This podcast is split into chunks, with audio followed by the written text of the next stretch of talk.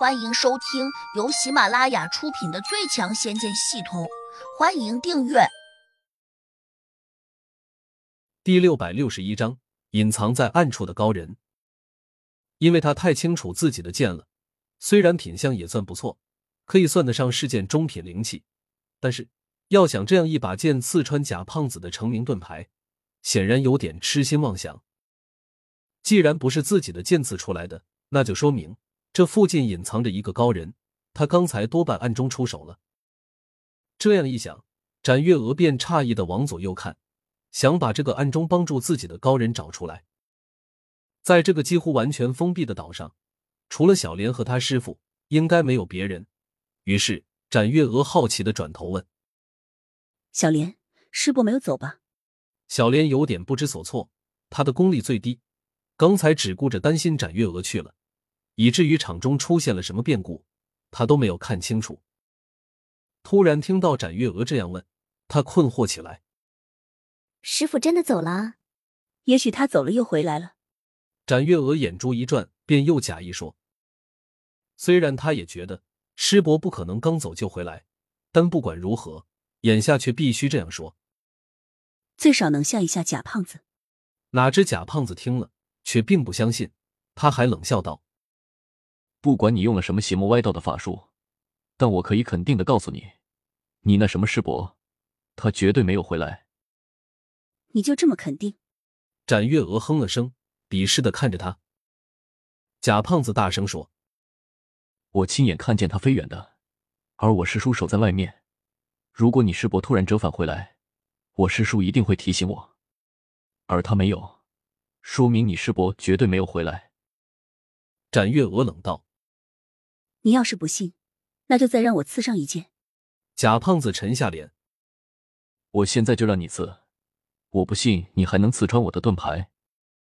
此时，胡杨听到展月娥向贾胖子挑战，不禁有点小郁闷。自己刚才偷偷的放出七彩仙火，只是叫他警告贺祖一下贾胖子，并没有叫仙火灭掉这厮。而现在，胡杨又不便大肆放出神识，毕竟那样。会被贾胖子和展月娥察觉到自己的存在。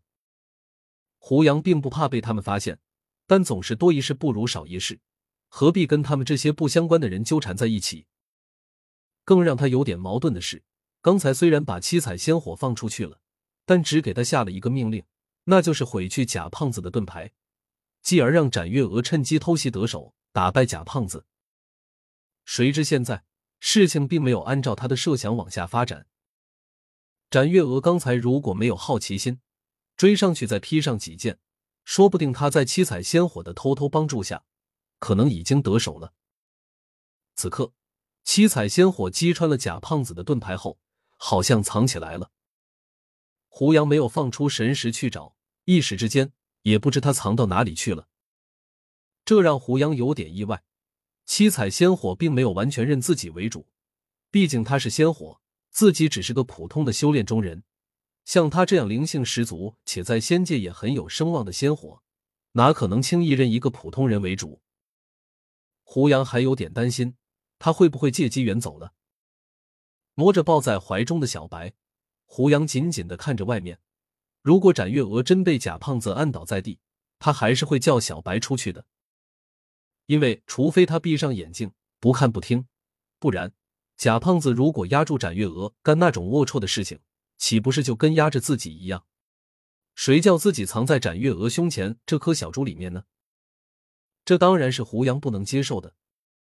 如果不是因为功力没有恢复，他现在就想跳出去暴打假胖子。这种人渣，为了得到一个并不喜欢自己的女人，就采用这种不光明的手段。如果放在现代社会，早就该被抓起来了。正这样想着时，展月娥已经挥剑再次劈上去了。贾胖子的盾牌被烧了个洞，单单从质地上说，似乎影响不大。但这是修炼中人过招，哪会只拼材质？展月娥虽然功力不高，但她用剑放出了法术，剑光远远盖过了他的剑招。等到他一剑劈到贾胖子跟前时，贾胖子下意识的抬起盾牌抵挡了下，只听得砰的一声闷响。盾牌竟然一下就炸裂成了数块，贾胖子顿时吃了一惊，眼前飞花四溅，隐约中有红光闪烁。